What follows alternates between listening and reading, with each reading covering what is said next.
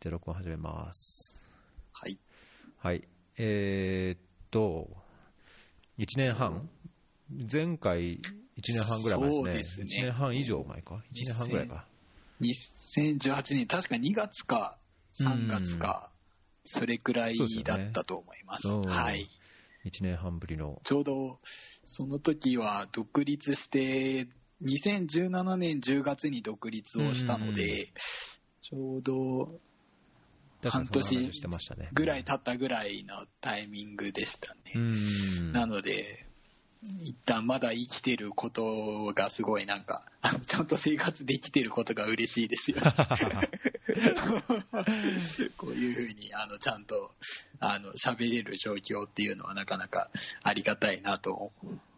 うん。思ってます。はい。で久しぶりの登場で、はい。鬼沢さんです。弁はい護士で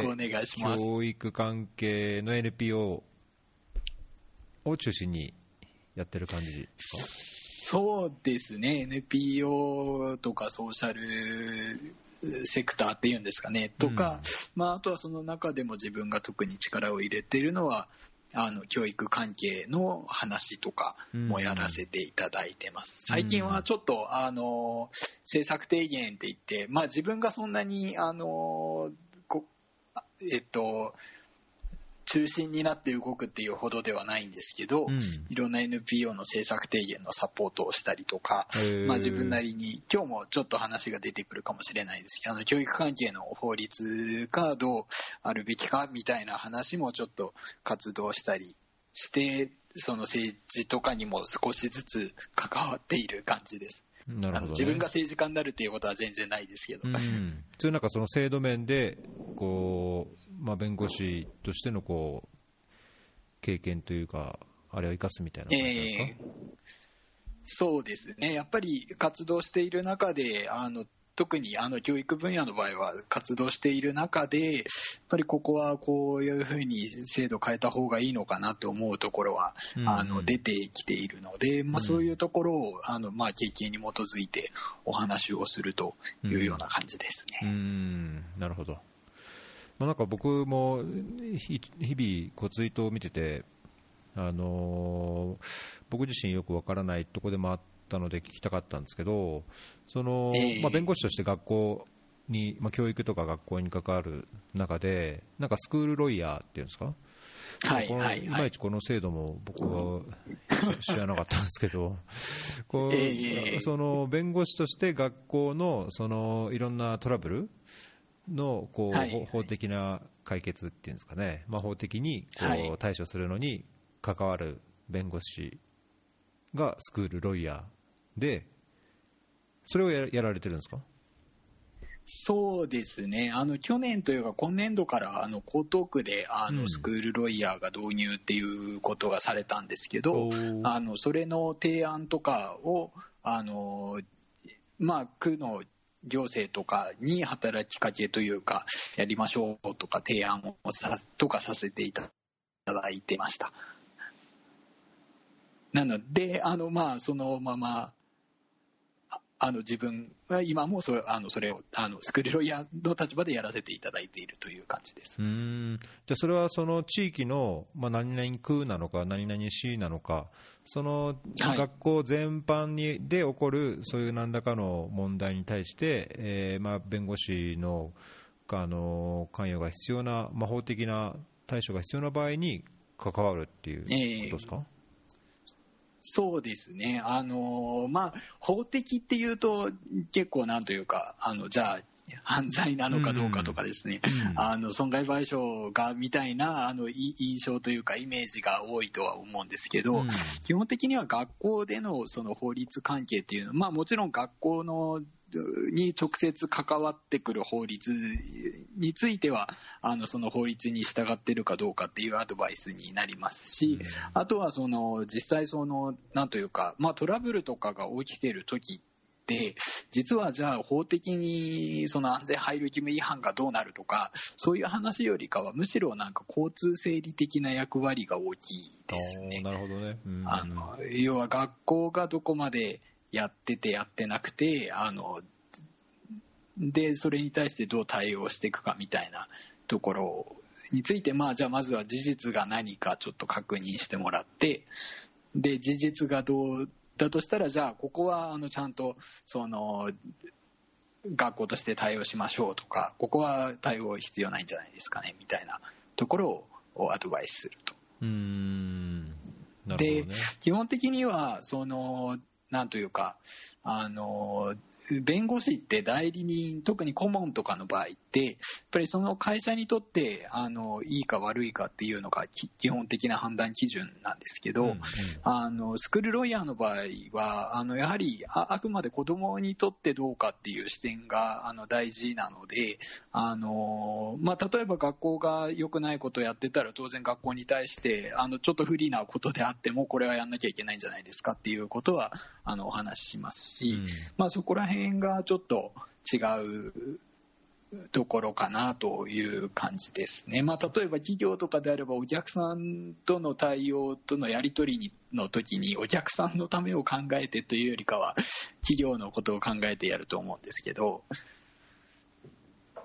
あのアドバイスをですね、うんうんでこうスクールロイヤーの場合はあのほ本当にあのこ子供のためになってるのかどうかどうするのが子供にととっていいのかっていうところでアドバイスをするというところは結構あの普通の弁護士の業務とはちょっと違うところだし、まあ、そこが結構重要なところなのかなっていうのは思ってます。なるほど。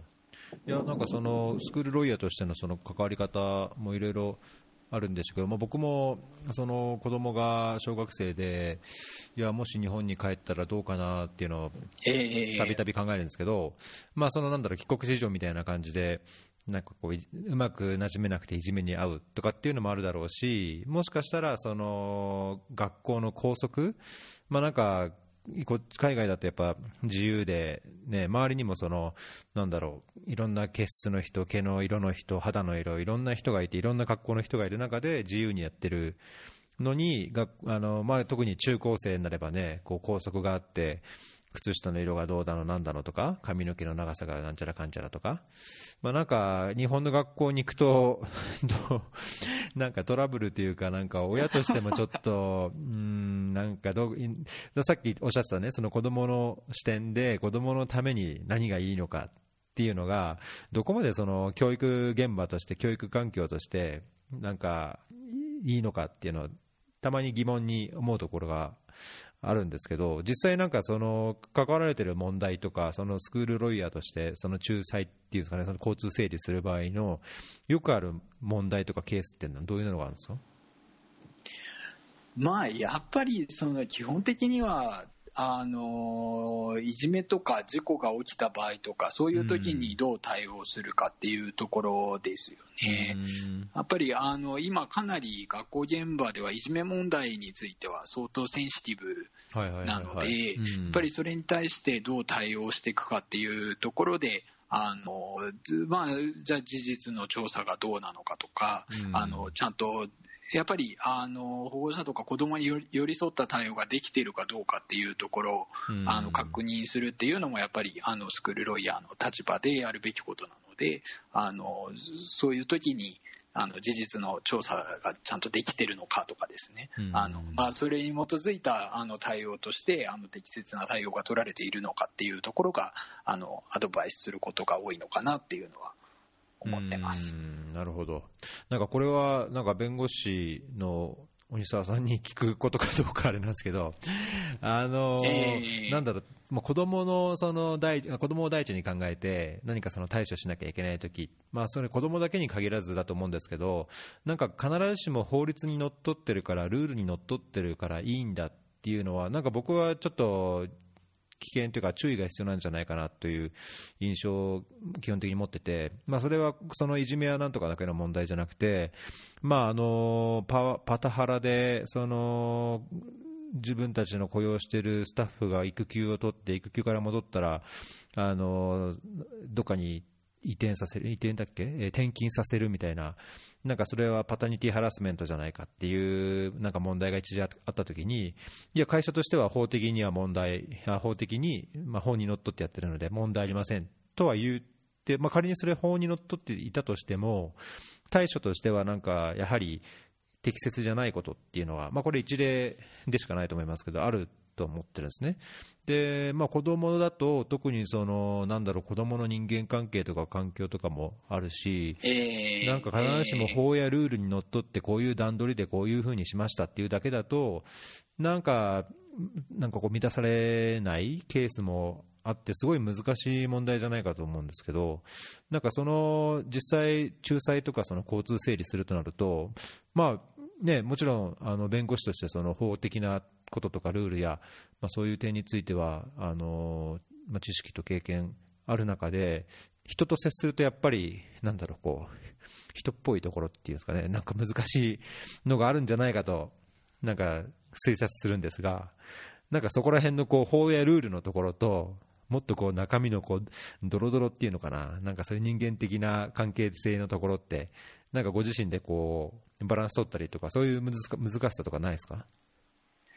そうですね。あの、ただやっぱり教育分野って何が、まあ、他の分野もあるかもしれないんですけど、やっぱり教育分野の場合っておっしゃってる通り、法律がこうだからこうですよねっていうことだけでは正直本当に役に立たないんですよね。なので例えばいじめが何々罪ですっていうことをよくツイッターとかでもそんな犯罪だからこのもうなんかなんちゃら罪っていうことを言っちゃえばいいんだみたいなことを、うんあのスクールロイヤーが入ればそれが明確になるみたいなことはあの書かれてることもあるんですけど、はいはい。やっぱりじゃあそれがそうだって言ったところでじゃあその子は本当にそれをやめるのかとか、まあ、逆にそれを受けた子やられた子自身にとってじゃああのそれが分かったらじゃあ怖くなくなって学校に登校できるのかっていうと全然そんなことないですよね。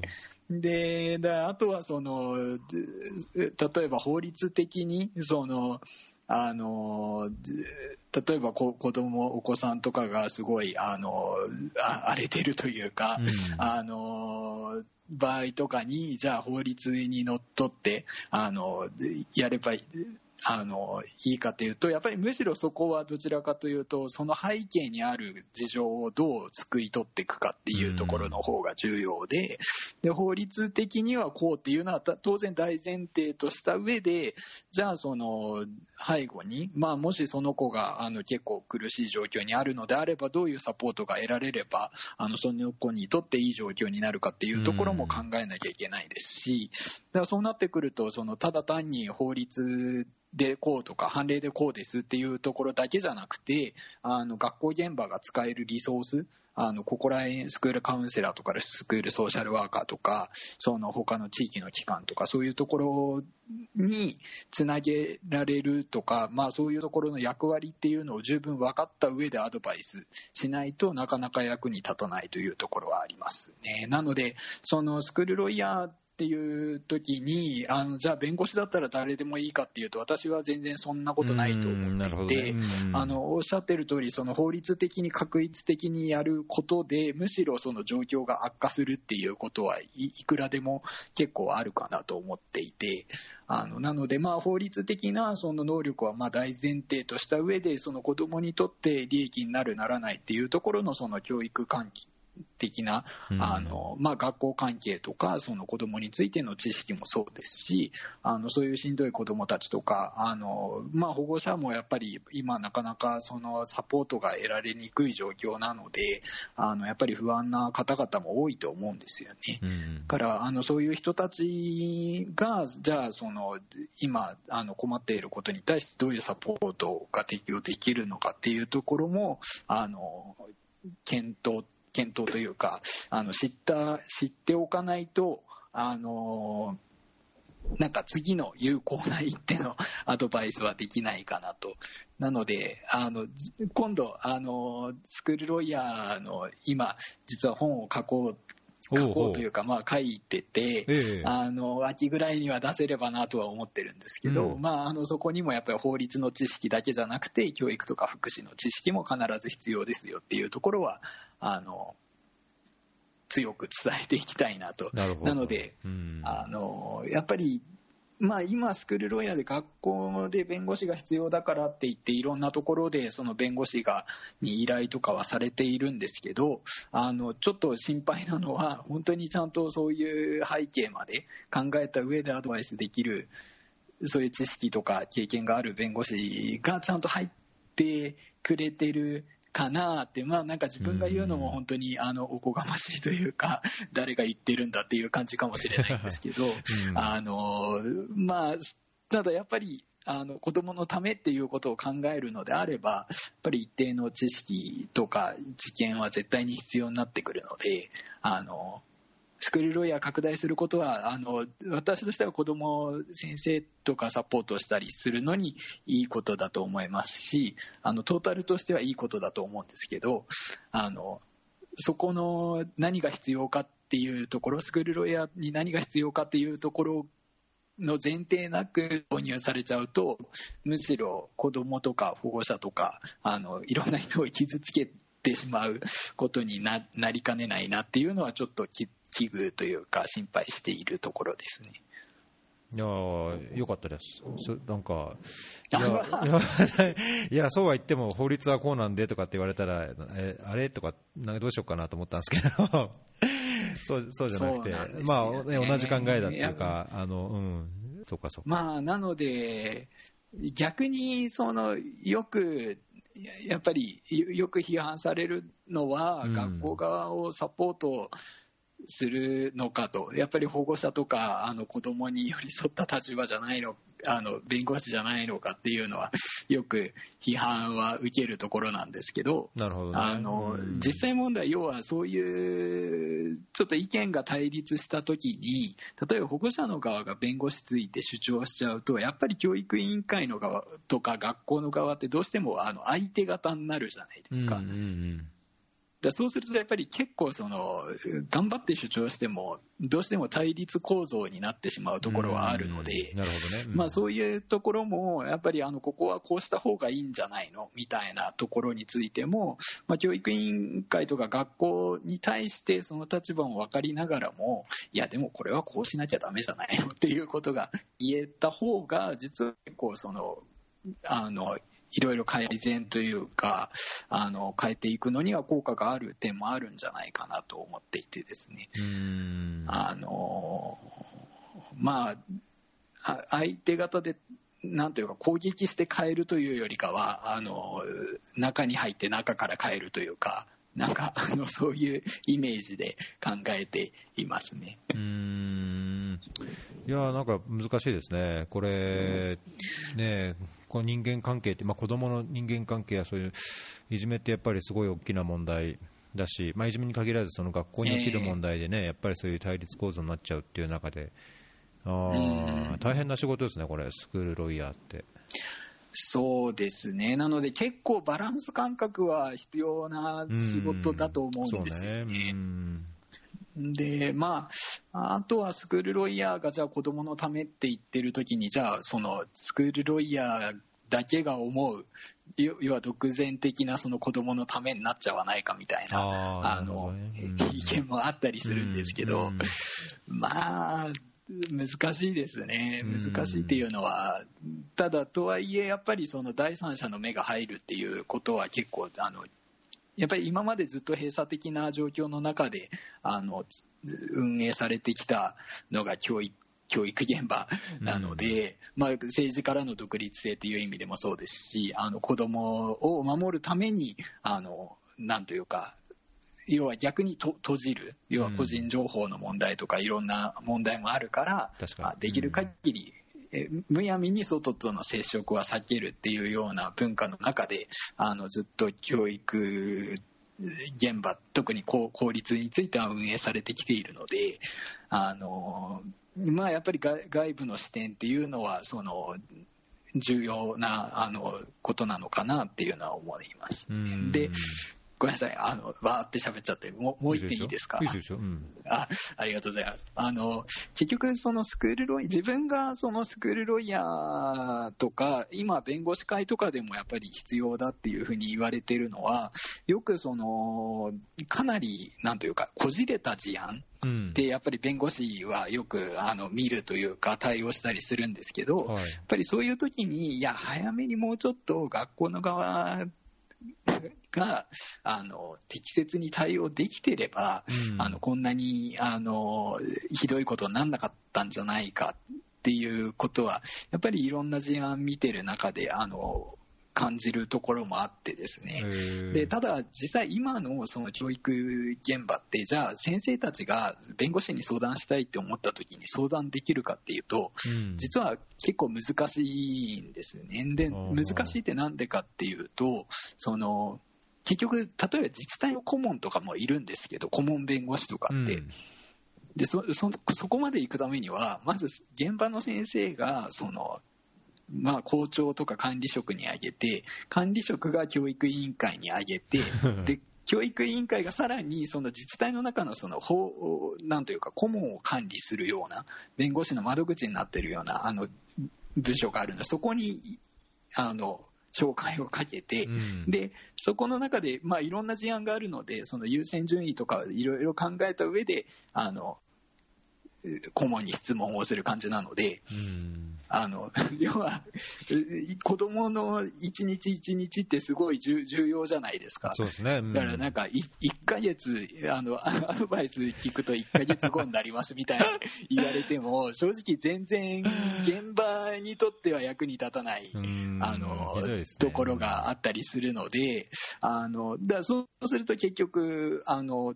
本当に個人的にもし弁護士とかにつながりがあれば聞けたりはするんですけど、ただ本当に重大な事案になってくると、そんなにおいそれとその弁護士にあの知り合いだからっていうことで聞くわけにもいかないでしょうし、だ要は結局聞きたいけど、なかなか聞けない状況の中でもうとにかくあのできることするしかないって言ってやって、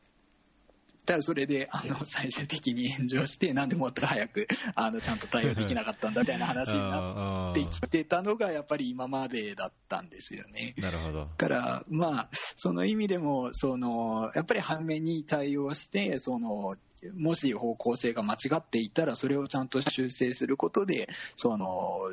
まあ、いろいろそのふ紛争というか、そのお互いのボタンの掛け違いみたいなところを早めに収めるというところができると、やっぱり子どもにとっても、その先生にとっても、保護者にとっても、あのまあ、いいことなのかなっていうのが思っているところですね。うんうんうん確かにね。ななので、学校を守るっていうよりかは、こんなにひどい事案にならないために、うんあのいやもっと早く弁護士が入ってればっていうところの観点でも、そのなので、子どもの権利を守るぞって言ってる弁護士の立場からも、結構、スクールロイヤーは必要だっていうのは言われてたりするというような感じですう。んえ今書いてる本っていうのは、そのスクール日本のスクールロイヤー制度についてっていうのと、なんかご自身の経験を書いてるって感じですか？そうですね、まあ、あの結局、スクールロイヤーの立場に立ったときに、具体的にどういう法律とかを知ってなきゃいけないかとか、どういう知識を知ってなきゃいけないかとか、具体的なこういう事例があったら、こういうアドバイスすることが考えられますとかですね、なんかそういう、あの要はスクールロイヤーに、あの要は学校にアドバイスするっていうことを初めてする弁護士が、うん。あのどういうことを知抑えてればいいのかっていうところをあのまとめた本になります。なるほど、じゃあ、どっちかというと弁護士向けっていう感じなんですね、一般のそうですね、内容は、まあ、一般の方が読んでも、いろいろそのデータとかも紹介しているので、面白いとは思うんですけど、うん。基本的には弁護士向けっていうのを想定しています。うーん。お楽しみですね、じゃあ。そうですね、ただ去年の10月ぐらいから、ああのもうずっとこれかか、だいぶ時間かけたので、ようやくっていう感じです。すごいですね。しんどかったです。えーじゃあ、出たら、出たら宣伝っていうか、僕も、あれ、えなんも何千、5000円とか6000円とか、そんなんじゃないですよね。いやいやいやいや、そんな、多分2000円、3000円ぐらいじゃないかなと思ってるんですけど、あのただちょっと出版社と僕、直接やり取りはしていないので、あのどんな感じなのかなっていうのは。ただ、そんなにまあのできるだけ皆さんに買っていただけるようにっていうことなので、なんか専門書みたいな、なんか数千円みたいな感じではないはずうんですね。楽しみに、じゃあ、それは。はい、ありがとうございます。あと、なんか特にその、まあ、いじめ問題で、まあ、いろいろご経験されてると思うので、まあ、その点についても伺いたいんですけど、あのええこの朝日新聞のあの私の視点っていう記事、あのはいはいそのいじめ防止法、あいじめ防止対策法っていうのが、まあはいはいそ。の重大事態の対応とか、その場面ごとになんかいろいろお考えを書かれているようなんですけど、これ、有料記事で、これは有料じゃないと、あ有ん？購読してないと見れない記事なんですね。そうですね、ただ私のフェイスブックとか見ていただけると、フェイスブックの方にはその記事の写真をアップしているので、おお、そこで見れますよと。読めるはずです。はい。はあ、はあはあはあ、じゃあ、しいや、エチオピア、今、VPN つながないと、Facebook はい。見れないんで、ああ、そっか。政府にブロックされて、そうか。そんな国で、まあちょっと日本帰ったら、あの忘れなかったら見たいと思うんですけど、ここでね。あの書かれてることっていうのは、どういうようなポイントなんですか？そうですね、すごいいろいろそのいじめ防止対策推進法の改正の議論って論点がすごいたくさんあるんですね。で、うん。多分普通に書くとも再現がなくなっちゃうんですけど、うん。まあ、今回はその新聞記事っていうことであの2点に絞らせていただいていて、うん。あの1点はそのあの重大事態っていう定義がある言葉があのいじめ防止対策推進法上あるんですけど、はいはいはいまあ、それがかなり幅広い範囲というか事態を含んでいるのでやっぱり一括というかそその重大事態の場合はこうっていうふうにあのまるっと定めるというか、うんあの一様に定めるべきじゃないと。やっぱりその場面場面というかじそういう具体的な場面ごとにあのめ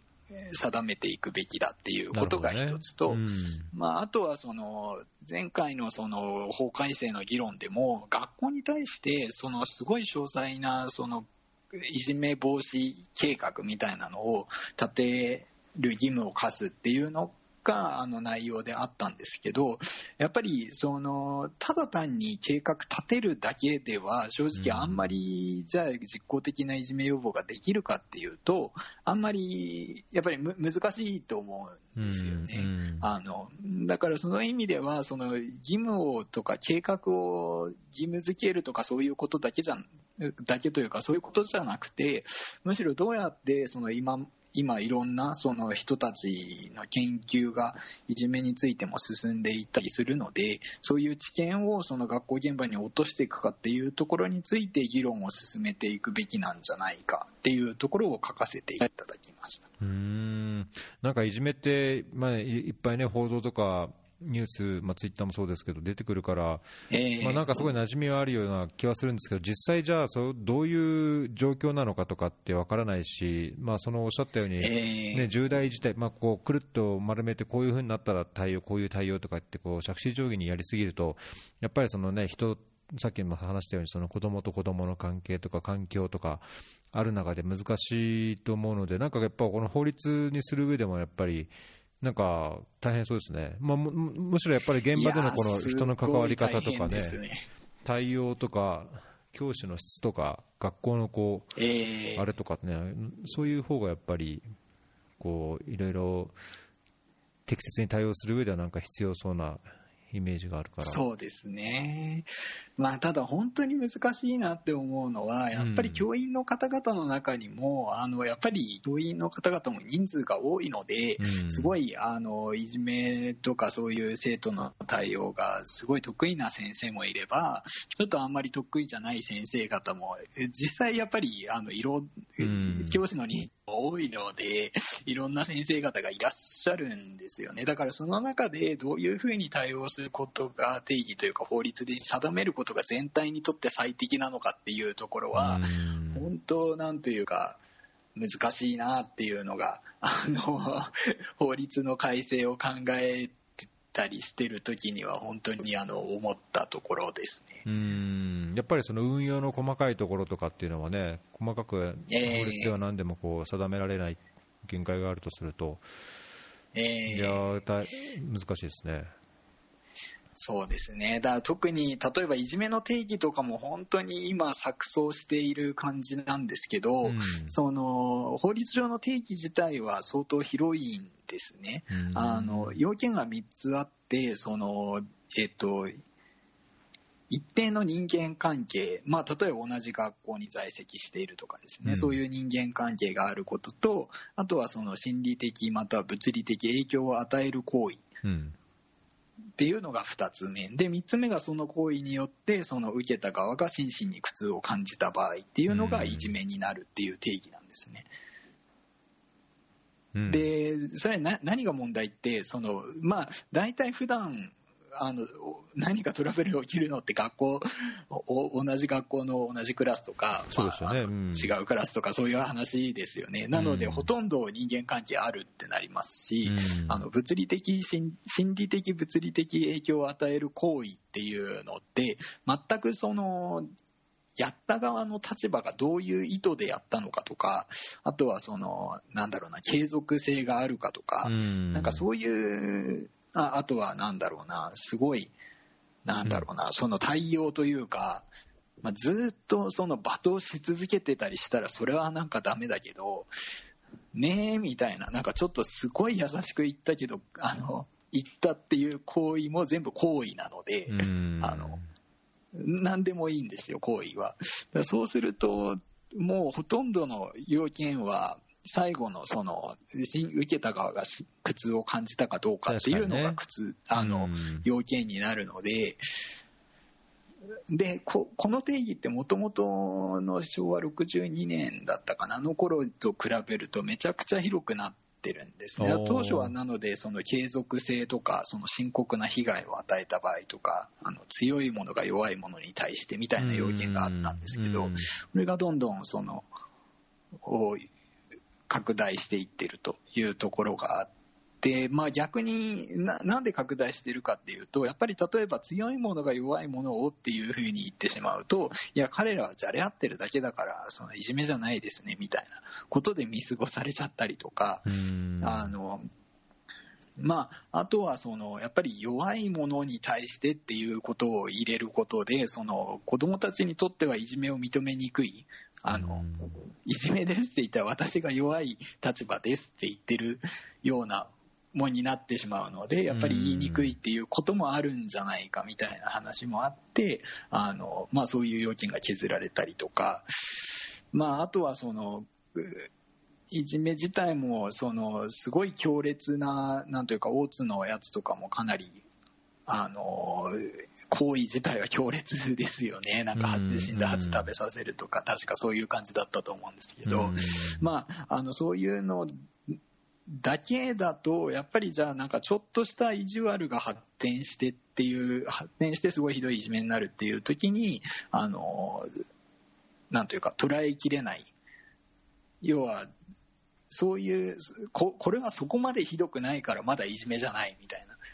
だから対応しなくていいみたいなあのことになってしまうので、じゃあそれはやっぱりもっと広くすべきだろうっていうことで、とにかくそのいじめの目、いじめというか、まあ、一般的に言われてるそのいじめをその発見するためにその定義をどんどん広くしているという状況ですね。ただ、ここまで広くすると何が問題かっていうと、結局、本当に、あの、やった側のことは全く考慮せずに、あの、いじめの定義に、あの、検討しなきゃいけないので、うん、あの、要は行為でやったことも含めていじめになるんですよね。うんいや、ちょっともうちょっと頑張ろうよ、一緒に、みたいなこと言ったら、いや、もう僕が、私とか僕頑張れないのに、あの、なんか、すごい無理やり頑張るとか言われたみたいな。嫌な気分になって傷ついたって言ってこれでいじめになっちゃう。なるほどね。のが今のいじめの定義で、あのまあ、ただ、その法律上はいじめに当たったら何かっていうと、結局、そのちゃんと調査をして適切に対応しましょうねっていうのがいじめ、あの法律上書いてあることなので。うん。まあ、あくまでそういう意味でのいじめだっていうことを認識ちゃんとしていれば、あのまあ、別に広かろうがなんだろうが、あのまあ、法律上はいじめですよねって言って認めた上で適切に対応していくっていうことは考えられるんですけど、うんまあ、逆にそういうことが分からずにいじめの定義だけ一人歩きして、あのいやこれはいじめに該当するからちゃんと謝りなさいみたいなあの指導までしてしまうと、いや何も悪いことしてないのになんでこっちが謝んなきゃいけないのみたいなうんところでまた混乱が生じると。なるほどね。なので、今のいじめの定義だと正直41万件ですよ、確かあの去年のデータであの全体で41万件っていうのが出てたとそれは小中高とかの、どのそうですね。全体合わせて全体合わせてです。確か41万は全体合わせてだだと思うんですけど、学校でのちょっと正確にはどうだったかな。そうですね、がうん。あえっと、学校、学学校以下っていうか、学、の統計就学年齢学校。うん。そう、えっと、小中高あたりでしたかね、うんうん特別学支援学校とか。うん。で、ただ、その定義の広さ広さからすると、むしろなんか41万件しかないっていうのもありえなくねっていううん。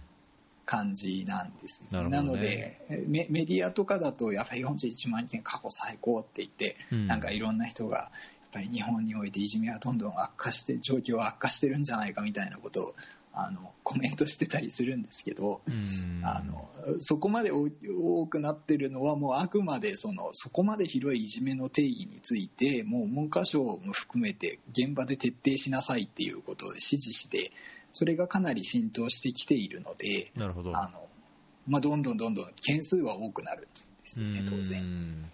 まあ、なんか聞いてると、そのいじめの定義っていうか、まあまあ、実ももともとそういう理解というか、あれなのかもしれないですけど、すごいハラスメント、いろんな意味でのハラスメントとすごい似てる気が、印象がするんですけど、そのそれが。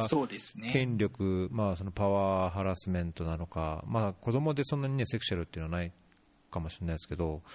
だけどその受けた側がどう感じるかっていうのは、必ずしもそれをした側とこう同じわけではないし、だけど受けた側がそれを嫌だと思う、まあ、いじめだと思うっていう限りにおいては、もう、ええ。いじめの一つのね、あれだし、っていうのはまあ、広い意味でのこうハラスメントになうん。なんだと思うんです、まあ、そこはだけど、なんでそれが嫌がるのか、ハラスメントになるのか、いじめと思われるのかっていうのを、やっぱりその子供同士であっても、こう理解するっていうのは必要な感じがしますよね。そうですね。ただ、やっぱりまだまだそのいじめって言った時の一般的なイメージが、やっぱりすごい昔の定義のイメージの方が強いと思うんですよね。うん強いものが弱い的ものに対して、まあ、あの、ジャイアンがのび太を殴るみたいな、うんあののが多分、なんかいじめって言ってパッとイメージされるようなもんのだと思うんですけど、やっぱりそのイメージの状況のままいじめだって言われると、なんか、まあ、やったい、いわゆるその意味での加害者側っていうのも、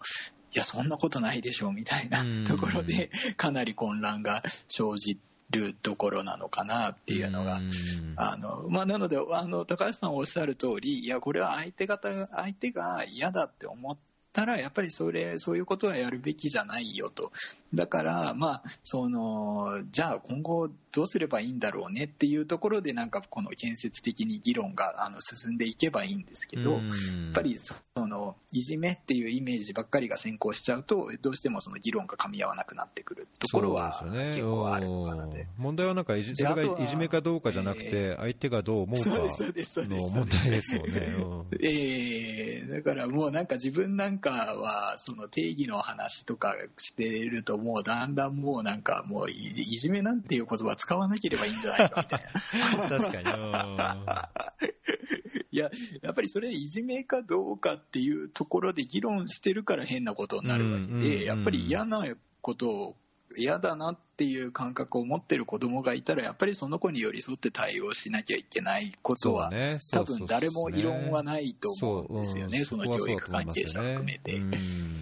うん。だから、まあ、弁護士会でも意見書っていうのを日日弁連の方でもあのいじめの定義が広すぎるから狭くすべきだっていうところですごい意見は出しているんですけど、なかなかその現行法上のまあ、どんどんどんどんその広げてきた今までの歴史があるので、うん、あのここからまた逆戻りするっていうのは本当にいいことなのかっていうところもありますし、まあ、逆に広い定義があのしいろんな学校に浸透している中でまた狭めたらそれはそれでまた混乱しそうな気もしますし。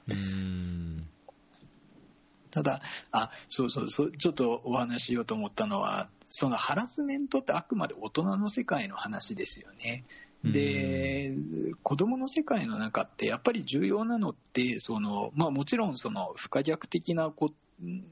失敗というか悪影響があるようなことは絶対ダメですけどあの、まあ、失敗しながら学んでいくところもあるじゃないですか。確かにね。なるほどね、うん、やっぱりなんか友達と遊んだりいろんなこと言い合ったりしながらこういうことはやったらやっぱり友達も傷つくんだなとかこうやってやったらうまく一緒に遊べるんだなとかなんかそういうのをやっぱり経験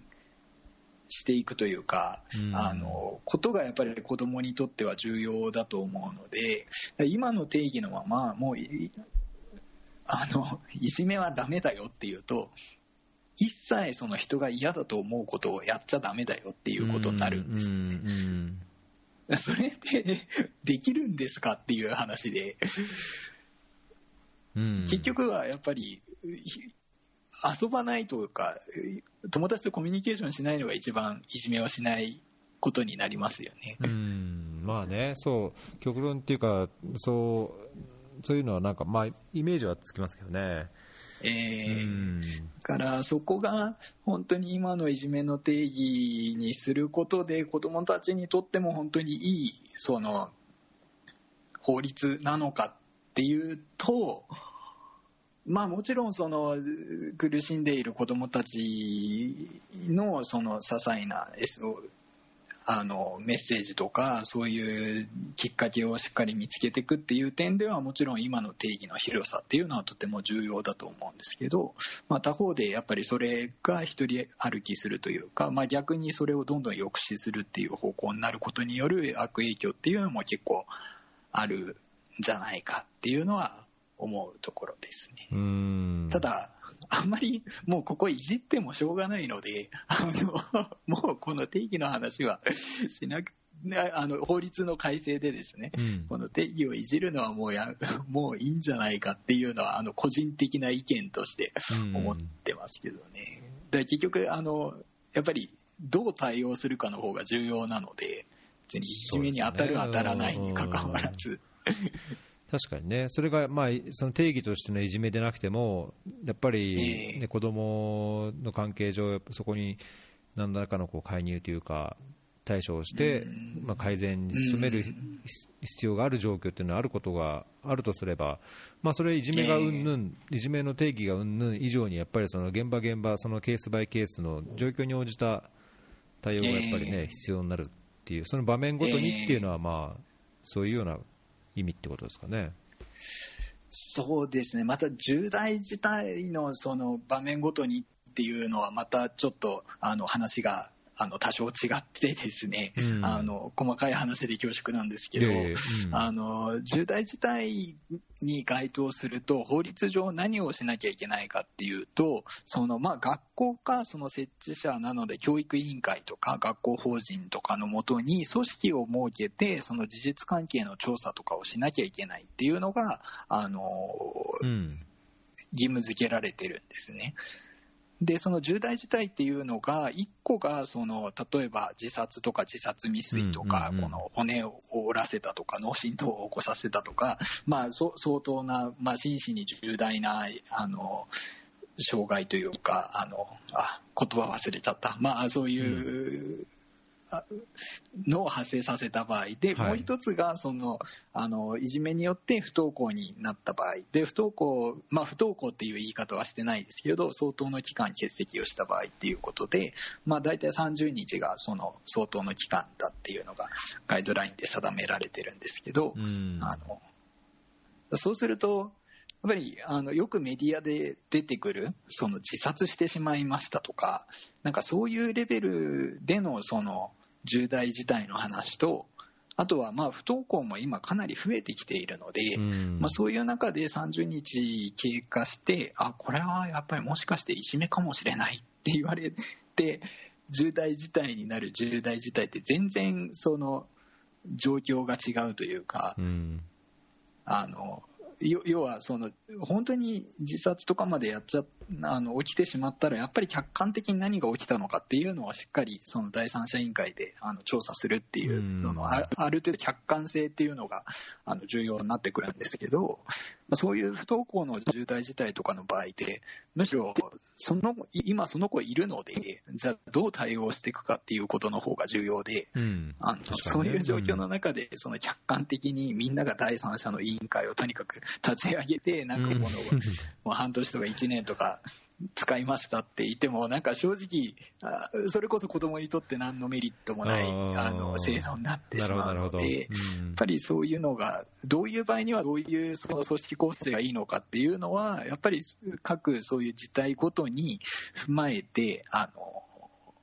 わ分けて考えるべきだっていうのが、その場合分けをっていうところの意味ですね。うん。特にやっぱり、いその制度がもうななくなってるのか、あのまだ生徒はいるけど、今後対応どうしていくかっていうところ、特にそこは大きくその対応が違ってくるので、その後のところの。なんかそこの議論をせずに法律上でこういうふうに、まあ、最後の座長試案だと、その組織に2人以上利害関係がない人を入れなきゃいけないっていうのが定められていたんですけど、案として。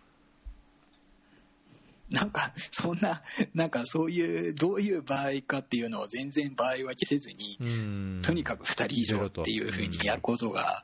いや本当にいいのかっていうところは、やっぱりそこはあのよよくないと思うので、うん。あのちゃんと場合分けをして考えるべきなんじゃないかっていうところを、朝日新聞で書かせていただきました。いやー、なんか大変ですね、大変、いや、なんか僕はその親として、あるいはその子供を送る側として、まあ、なんかそういう視点でしか、そのえー学校環境とか、なんだろう、まあ、いじめも含めて、まあ、どういうような、子供にとっていいのどういういいところがあって、まあ、大変な悪いところがあるのかとかっていう視点しか持ってなかったですけど、その全体を考える上でもね、えー学校とかその対処の方法とか、まあ、外部者としての関わり方とか、まあ、いろいろあるんですね。そうですね、やっぱり、まあ、しかも皆さん、いじめ自体はそれなりにその、まあ、加害なり被害なり経験 あのしている方が多いので、えーだそうするとやっぱり皆さん自分の経験に基づいてこうだみたいな意見もやっぱりあの多くてですねいやあのそうするとやっぱりうん。あの議論をまとめるのはなかなか至難の業だなっていうのがうん。あのいいろいろその法をどう改正すべきなのかなっていうのを考えるときにあのすごい実感したところですね。難しいなって言って。いやー、本当、こんなまとまらないんじゃないかなみたいな。まあ、だからね、その研究とかもいろいろ進んでるっていうふうにおっしゃってましたし、まあ、なんかそういう単なるこえー。う個人的な経験や主観からのこう考え以上に、やっぱりそのいろんなケースでどういう事例があって、まあ、その研究の結果、こうだっていう、えー何か客観的にも言えるようなものがあるんであれば、まあ、ちゃんとそういうのにも基づいていろんな法改正や判断や対応のこう検討みたいなのがさされると、まだやりやすいのかもしれないですけどね。そうですね、特にやっぱり今の日本の中だと、結構やっぱりいじめに対して道徳教育っていうのがすごい重視されてるんですよね。子供に対して、まあ、道徳の中で議論させることであの、そのいじめがなぜダメなのかっていうことを深く理解させるとかですね、あの人を大事にする思いを育むみたいなことが言われてるんですけど、やっぱりなかなかそれだけだと難しいというか、そういう抽象的な話だけだと、結局いくら頑張ってもあまり実効性っていう意味で言うと、まあ、あるかもしれないんですけど、わ分からないっていうのがありますよね。うん、なるほど。なんかいじめのあれもあれなんですけど、なんか他のネタに行きますか？そう。いじめの中で何かあのええー、っと、まあ、せっかくあのやっぱりあの高橋さんが親としてあのどう対応すればいいかっていうところをおっしゃっていたので、あの私としてすごいおすすめの本を最後一冊お話しして、ちょっと次のネタに行こうかなと思うんですけど、あのまあ、あの鈴木真治あ、ごめんなさい、名前、あ読み方忘れちゃいました。あの、この鈴木さんっていう方が、その、うちの子もいじめられましたって言って、親の立場でどうその子あの子供がいじめられた時に対応したかっていうのを、その、書かれた本があるんですね。うんうんで、それは、まあ、もちろん自分自身もやっぱりいろんな法律とか、あの学校から話聞いたりとか、その、まあ、あの、いろんな遺族団体の方々から話聞いたりとかで勉強はしているつもりというか、まあ、勉強はしているんですけど、なかなか親の立場で、じゃあまさに子供がそのいじめられてすごい傷ついた時に、どう具体的に声かけをして、どう相その相手の親に対して伝えてどうその学校の人たちにあの話をするのかっていうことが本当にあのなんというか事細かにあの経緯が書かれている本でして。あのまあ、自分自身やっぱりこれを読んで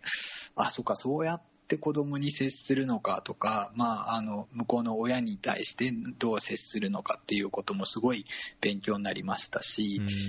まあ、あとはやっぱりその子供が落ち込んでる時にそれにどう寄り添うかっていう時になかなかそのやっぱりなんだろうな法律的にはもうあの寄り添ってあの今後も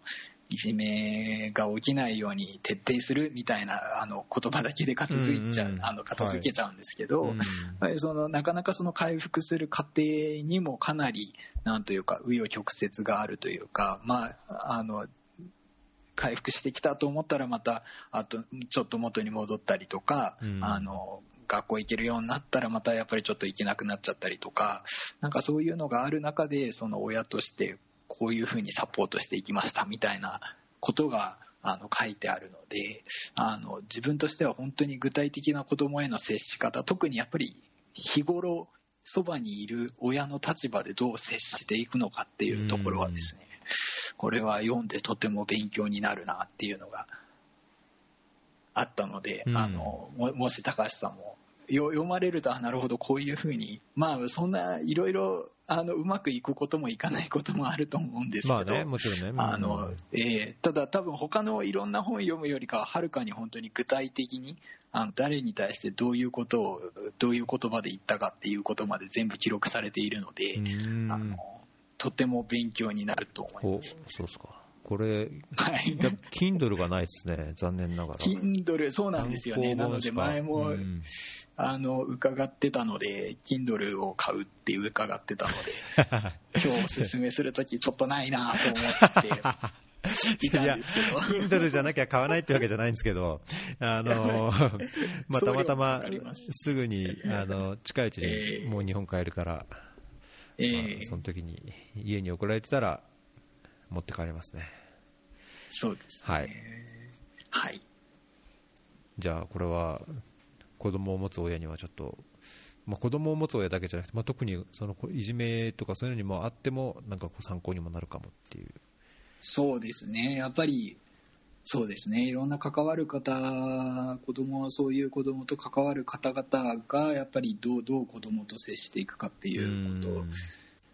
とを考える上ではとても参考になる本だと思います。はい。ありがとうございます。じゃあ、はい、ポチッとしておきます。はい、ありがとうございます。はい。じゃあ、なんか違うとこ行きますか？そうですね。どこら辺？悩ましいですね。じゃあ、そのままの順番でうん。お話ししますか、おうえっと、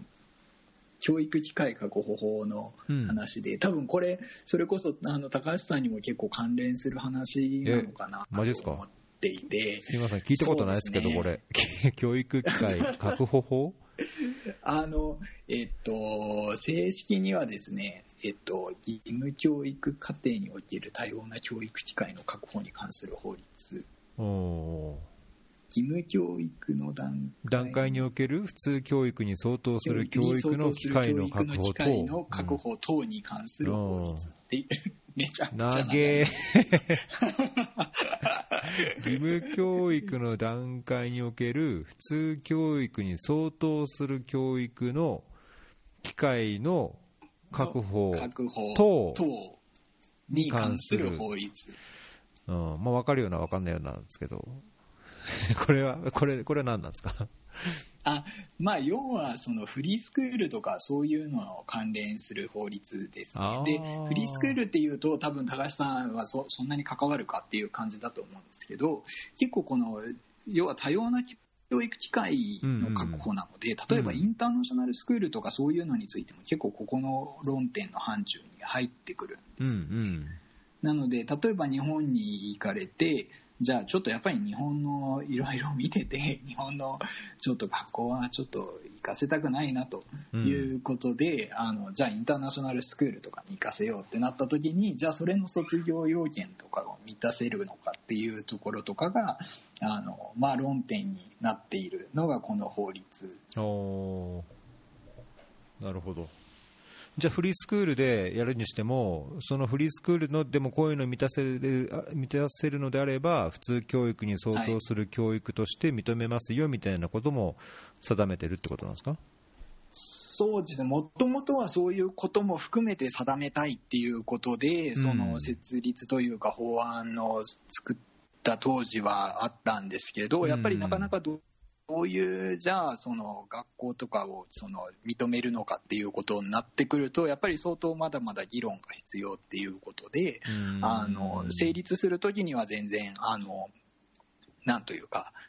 最終的にそういうところは削られてあ、今、ほぼ理念法みたいな感じになってしまってるんですけど、実際、その今のそのなんというか、改正の議論はまさにそういう、あのまあ、どう、なんというか、その出席として認めるのかどうかの話とか、うん。まあ、そうですね、まあ、出席として認めるかどうかっていうと、今の通知で一応対応はできるんですけど、あのじゃあ、学校ごとにどうどういう学校なら認め、どういう学校ならあの認めないのかみたいな話とかも、じゃあ、どう議論というか、どう考えていくべきなのかっていうところが、あの論点になってますね。うんであのインターナショナルスクールで特に問題になってくるのはですねあの、まあ、一般論としての話なんですけどその結局やっぱり今の日本の学校って公教育ってその、まあ、一条項学校教育法っていう法律の一条に関わ書かれてる、はいあの一条項っていうんですけどそこが基本的にその公立学校としてその学校にあってるんですね。うんでただそうじゃない例えばフリースクールとかそのインターナショナルスクールとかなんかいろんな学校を選ぶっていうことが果たしてあのそれを公教育として認めていくのかっていうところが結構問題になっていてうん。例えばその通知と法律上はですね別にその要は学校に行きたいけど例えばいじめとかそのやむを得ず行けない場合なのかうん。要は日本の学校に行きたくないからあえて積極的にその違う学校に行ってるのかっていうところ。でまあそのちょっと違うじゃないですか。違うというか、うん。まあそれぞれの場合あると思うんですけど、うん。あのその時に教育機会確保法は全くそういうことの区別って書いてないんですね。うん。どっちがメインことは書いてないんですけどあの通知の中だとそのそういう学校への復帰を前提としている場合にはその出席として認めていいよっていううんことが文科省の通知の中に書いてあってですね、うん。そこをどう認めていくのかなのであのインターナショナルスクールに行った方がいいからって言ってインターナショナルスクールに最初から行かせることで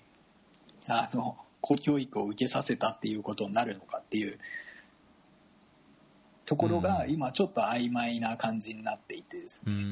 ん。あのその公教育を受けてないことへのその問題っていうのは何なんですか？学日本のその法律上というか法的に学歴として認められないから学歴がないっ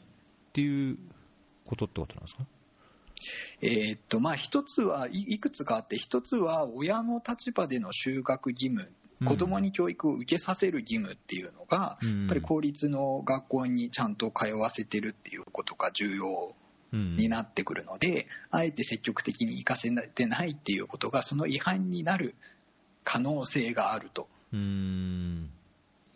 であともう一つはそのあの公立学校での卒業資格っていうのがあの得られないと例えば小学校の卒業資格がないと中学へは行けないはいはい。うん。んですよね。だからその時にその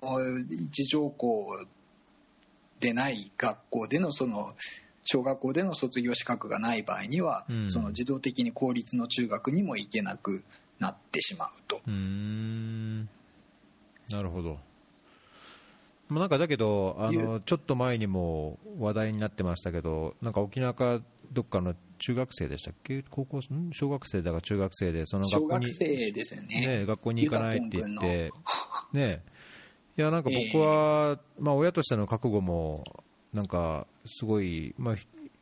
まあ、いいとこもあるのかなと思いますし、まあ、本人、ええ本人がどうしたいか。で、まあ、もちろん、ただええ生きていく上で必要なその教育機会とか、まあ、教育現場とか学校の中でこう育むその人間関係っていうんですかね、社会性をこう覚えるっていうのも、やっぱり、あの学校に行く一つの意味でもあるとは思うので、まあええそういう、なんだろうな、ほ個人の考えと、か家庭としてのこう生き方の本質的なところでどう考えるかっていうのと、その法律上どうするかっていうのは、ええまあ、なんかちょっと多少こう、なんだろう、こうずれというか、あのまあ、ええそこがあるべきも、ああっても仕方がないものかなとは思うところなんですよね。だなんか親も子供のその意思を尊重するし、うん。子供もいろいろ考えた結果、まあ、まあいじめでもないし、なんとかだし、学校には行かないと、ただ自分で勉強するとか、まあ、欧米とかだと、そのフリースクールで自分の家で教育をして、学校には一切通わない通わないっていうケースも、ええ。ね、中にはありますし、なんか。そうで、すね、ホームスクーリングのホームスクーリングしてたりうんしますもんね。ななんですかね、なんかああんまりこう全然こういうこと知らなかったんで、へーっていう感じなんですけど、ただこれがすごいやっぱりかなり難しいというか結構うん。自分がいろんなその人の賛成反対の人たちのいろんな意見聞いて、あの勉強してるんですけどすごい難しいなって思うのは結局その公教育っていうものの在り方に関してまで波及する問題なので。うん。まあ、例えばその公教育として認めるっていうことはもうそれがその学国としてのその公的な教育の一部として認めるっていうことなので、ねやっぱりじゃあ質の担保をどうするのかっていう話にもなりますしね。そのそうなんですよねだからそうなってくると今までフリースクールってフリーにスクールをしていたからこそその子の本当にその子の必要という性というかニーズに沿ったことができていたのにあのまあそうやって公のシステムに組み入れられることで逆にその自由が利かなくなって子どもをむしろ排除する方向に働くんじゃないかと。まああのざっくり言うとまあそういう批判もあったりしますし、あのまあなんかそうなってくると本当になんか公教育ってな何なんだろうっていうところが本当に議論の根本になってくるので。そうですね、そこは本当、そんな感じしますよね、いや公教育ってやっぱり、えー、そのまあ、国としてだけじゃなく、やっぱりその人権的な観点からも、そういう教育を受ける、まあ、享受できるっていうのは権利だとは思うので、やっぱり公教育っていうのは、やっぱりなんか非常になん普遍的っていうのかな、すごい根本的に大切なものだとは思う一方で、まあ、さっき話したように、そのいじめいじめの問題とか、学校環境の問題で、やはりその親として、あるいは保護者として、こう求める教育環境とか、その学校側の対応とか、まあ、教育委員会の在り方とか考え方とか、まあ、なんかそういうのもろもろ見たり考えたりして、こうやっぱりなんかそういう公教育のこうあり方自体にもなんか不満や疑問を思うことが増えてくると、まあ、必ずしもなんかそこにこうなんだろう固執するのがベストなチョイスなのかっていうのはなんかちょっと分からなくなるところもあって。そうですね、だから今まではやっぱりそこが公教育がまあなんかまあ、いいいいというか、まあ、公教育っていうのが原則だっていうのが、当たり前だっていう考え方だったのがやっぱりなかなか今その、まあ、子どもたちもかなり多様化してきたりとかあとはその学び自体も相当多様化している中で、あのやっぱりその学校が一律にその前でこれをやりましょうって言って喋ることがあの学校教育なんじゃないんじゃないのっていうところでいろんなあの、まあ、そういう要は学校システムに馴染めなかった子のサポートをしてきた人たちからしてもやっぱりそこの限界は感じますし、まあ、いろんな教育の在り方があるべきだっていう結構積極的な側面から考えてる人たちにとってもやっぱり公教育だけに限る必要はないんじゃないの。いろんな学びがあっていいんじゃないのっていうところであの、まあ、そういう意見が強くなってきたからこそやっぱりその法律もできましたし今かなりここの議論もあのされている。おそらくそうですね。あの、まあ、今後1回できてずっとその改正しないっていうことではないので今後じゃあどうどう改正していくのかっていう議論についてはかなりそこら辺は考えていかなきゃいけないところなんだなっていうのが。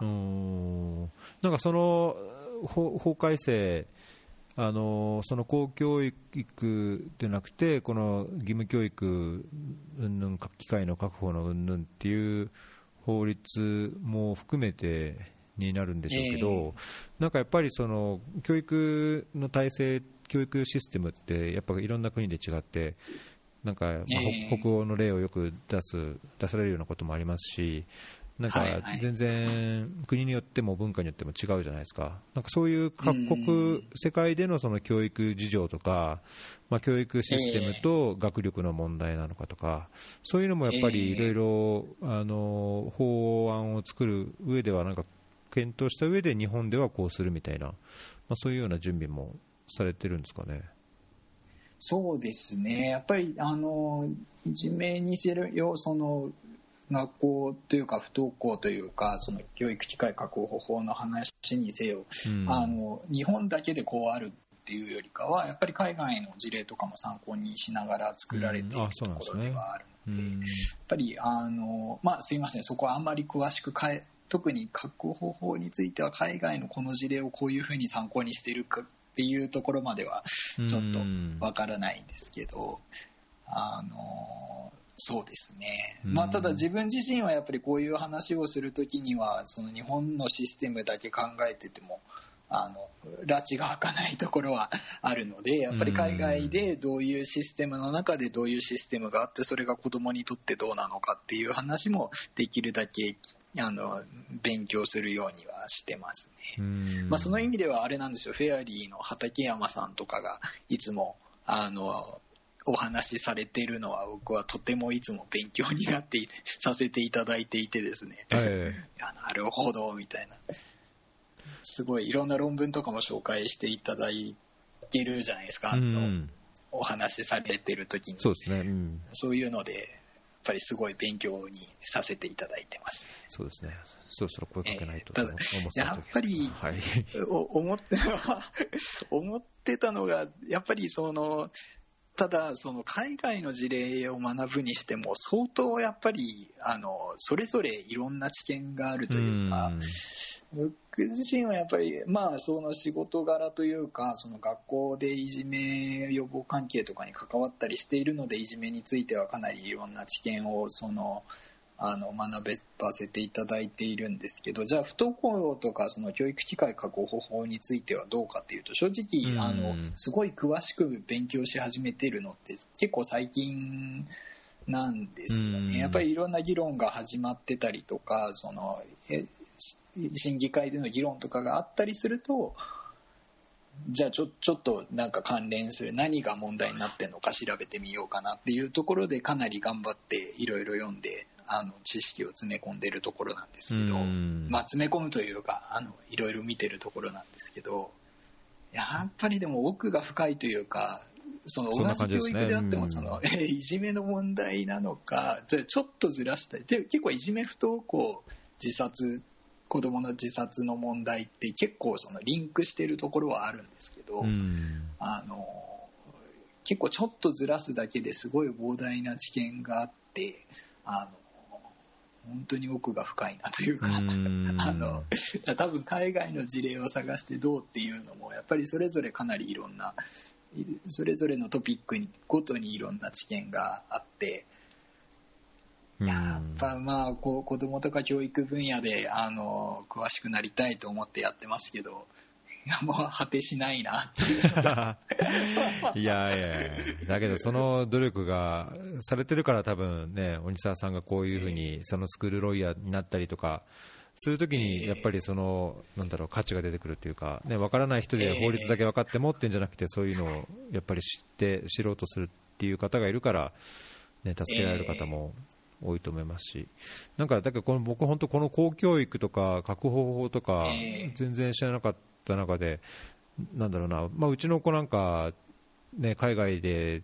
今、ほとんどいて、でこの夏もやっぱり1ヶ月ぐらい体験入学で、あのうん。日本の学校にも行ったんですけど、えうえんなんかその公教育っていうのが、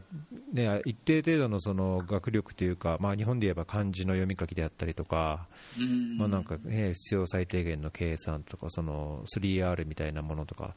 そういうのであれば、なんかどこ行ってもできるのもあれば、まあ、日本だからこそでできるものもある一方で、うん。なんかこれからの社会とかね、これからの世界の在り方とかを考えると、うん、必ずしもなんか、親としてはなんかどういうものがいいと考えればいいのかっていうのは常に悩ましいところであるので、うん。まあ、それを法律にする時点でやっぱり、ね、それも悩ましいんですよ。なんか知り合いで、えイギリス人で、えーっとはい。今、エチオピアに来てて、同じそのアメリカンスクールに行ってる家庭があるんですけど、そこのイギリス人の親は、あーこのアメリカ系のこの学校はもうぬるすぎて、えーまあ、自由自由でこうイマジネーションとか想像力を育むとかこう関心をこう関心とかこうなんだろう興味を喚起するような方法は、それはそれでいいけども、これじゃあイギリス帰ったらもう、ボーディングスクールというか、その試験も、エグザムもパスパスできないし、あの、えーこんなちんたらなんかやってんのダメだとかって言ってる 人もいたんですね。まあ、結構そういうもんなのか、まあ、日本でいうなんかそういう本当、教育に、なんていうかな、塾に通って、ね、試験を受けて、えーいい学校に行ってとかっていうような考え方もしてる人がやっぱりいるんだなっていうのをこう、うん。まあ、現実的に見て、うん、なんかうん。やっぱ難しいっていうか分かんないですよね、答えがなんかあるようなないようなって感じがしちゃって。うん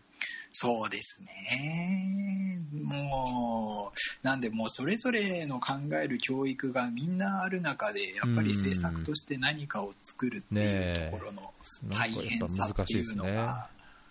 そうですね。で、ただ、やっぱり自分がいろいろその議論していく中でも、やっぱりここはコアなんじゃないかなってずっと思ってるところがあってですね、やっぱり日本の中で今いろんな教育が何々教育っていうのがすごい盛んに言われてたり、まあアクティブラーニングみたいな、うん。あの主体的で対話的で深い学びだみたいなことが言われてるんですけど、究極ってやっぱりその、やっぱり人間って社会の中で生きていく動物、うん、まあその社会的動物だとか言われてるじゃないですか。うん、やっぱりその、人と一緒に協力していくとか、まあ協力はしなくてもやっぱり理解していく。お互いの立場の違いを理解して、その私はその考えには共感しないけどあなたの考え方は理解できるかなっていうようなあり方っていうのがぱりその、まあ、子どもたちがそのいろんなところで生きていく上でもとても重要ですしなんかその究極はやっぱり子どもたちにとって彼らが自分の可能性を最大限生かしてその満足して生きられるっていうのがやっぱり究極のあの教育の目標なのかなって思うとですね、やっぱりまあ自分自身がやりたいことをやりつつそれをその他の周りの人と対話をしていくことでその最大限、まあ、自分にとって過ごしやすい社会を作っていくっていうところが必要なのかなって思うとやっぱり究極その対話というかその話を重ねていく対話の力っていうのがやっぱり結構その教育の中ではコアな能力なのかなっていうのが最近すごい感じているというか、まあ自分が勝手に思ってるだけなんですけど。いや、だからどうかんですね。うん。えー、だからそこで、まあ、もちろんその外国語の能力があった方がいいと思いますし、あのいろんなその社会というか、まあ、プログラミングもとかもそうですし、あのまあ、いろんな能力がその今の社会にあの必要な能力っていうのはもちろんああった方がいいと思うんですけど、やっぱりじゃあそれをやることで、そのその子が本当に、なんというか、まあ、幸せかどうかっていうのもなんというか、他の人が評価する話じゃないとは 思うんですけど、まあ、その子にとって本当にそのベストなあの能力が身につくのかっていうとなんか別にやってなくても幸せな子はいそうじゃないですか。確かにね。だから本当にやっぱり本当にベースでこれが必要なんだっていうところっていうのはもっともっとあの考えていくいっで、まあ、そのためにどういうプログラムとか必要なのかっていうのは、あの、考えていかなきゃいけないのかなっていうのが、思ってるところですね。いや、同感ですね。やっぱりそれこそなんか国際的に、国際的って何かっていう、やっぱりなんかそういうことだと思うんですよね。やっぱりお互い全然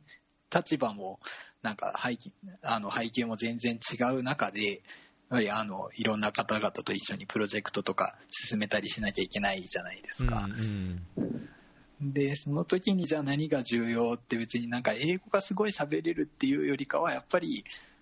なんであいつこんなことしてるんだみたいな時に、うん、あななるほど彼らの立場だったらそうだよねっていうのがちゃんと理解できるっていうところが重要だと思うので、うん、そうですねうん。まあ、だからといってその対話能力が必要だからっていうところで具体的な学校へのアドバイスの時にそれが生きるわけでもないんですけど。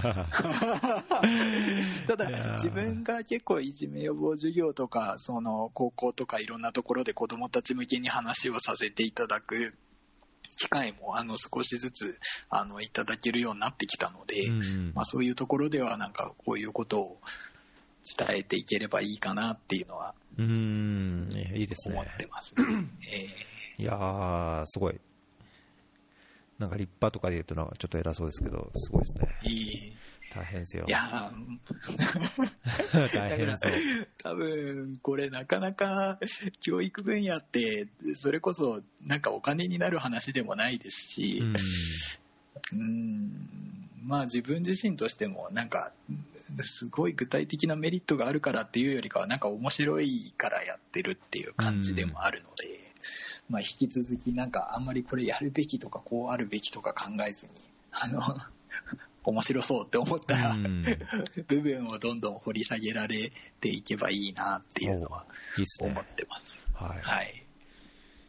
いいじゃないですか。そうじゃないとみんなまとまらないので、基本的に教育の話ってあんまりまとまらないので、えいや、多分多分そこまで根詰めると嫌になっちゃう気がします。ーうんどうどうなんだろう、畠山さんとかは違うのかな。あどうなんですかね。聞いてみましょう 気になるな、ぜひちょっと聞いてみてください。はい。だいぶ時間も来ましたけど、なんか、最後に、最後に1ポイントいきますか？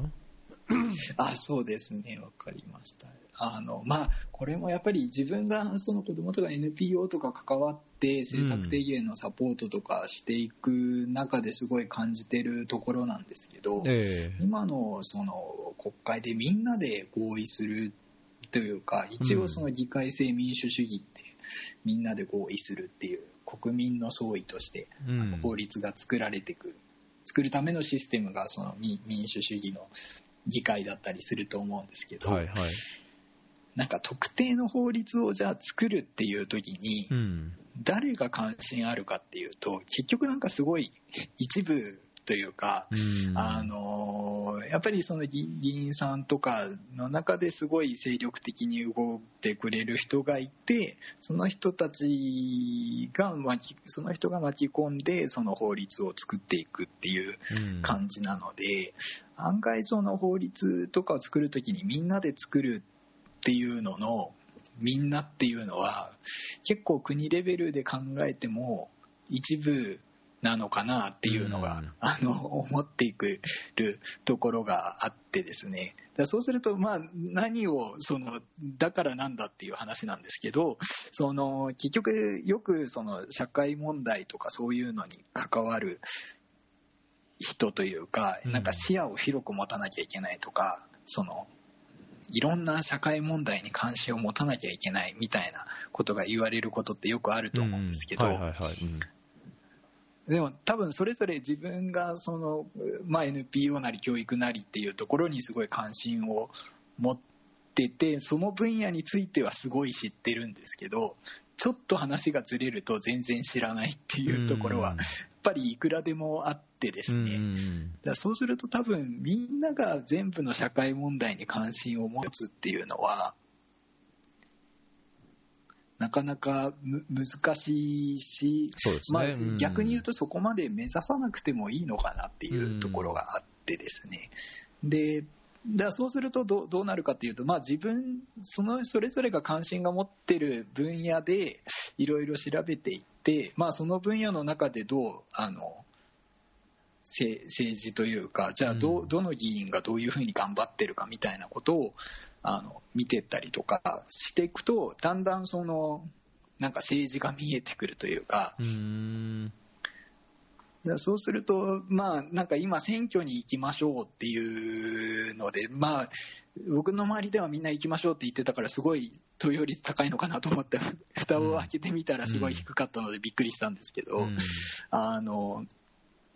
だから結局、それで選挙に行きましょうっていうことだけじゃない、その関わり方っていうのは結構あるんじゃないかなと思っていてですね。ね。うん。でむしろ、なんかそういうところから関わっていった方が、だんだん選挙も面白くなってくる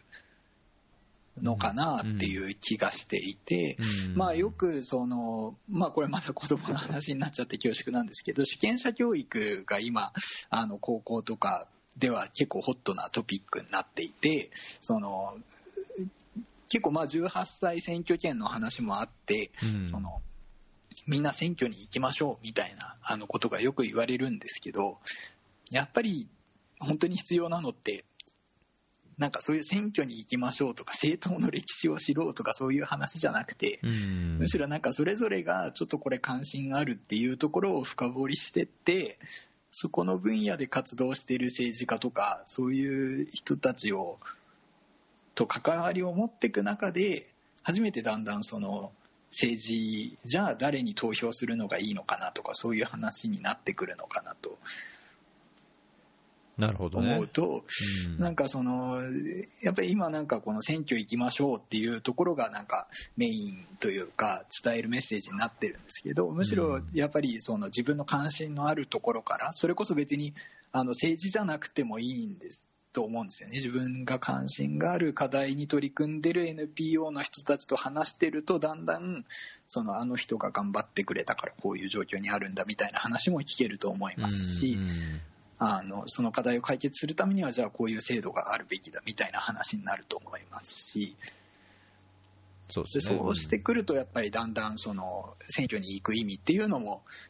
出てくるのかなというか、まあ、自分自身がなんかだんだんそうそういうそのプロセスで今もだんだんその政治にもかなり関心を持つようになったのであのまあ、あの政治参加っていう時に選挙以外のその関わり方っていうのはもっと重視されていいのかなっていうのが、まあ、選挙の時に盛り上がるのも重要ですけどいやいやいや、そうですね。いや、全く同意です。うん、えー、ありがとうございます。いや、なんか、それは僕、まあ、そこで唯一自分が考えていなかったなっていうのは、その、自分が関心のある課題やイシューとか、まあ、その、えー、まあ、政策的な傾向とか考え方っていうところもそうですけど、どこの政治、どういう政治家とどういうところが頑張ってるかみたいなのって、あんまり意識はしてなくて、えー、まあなんだろうな、まあ、特に今回、例えばじゃあ選択的夫婦別姓って言ったときに、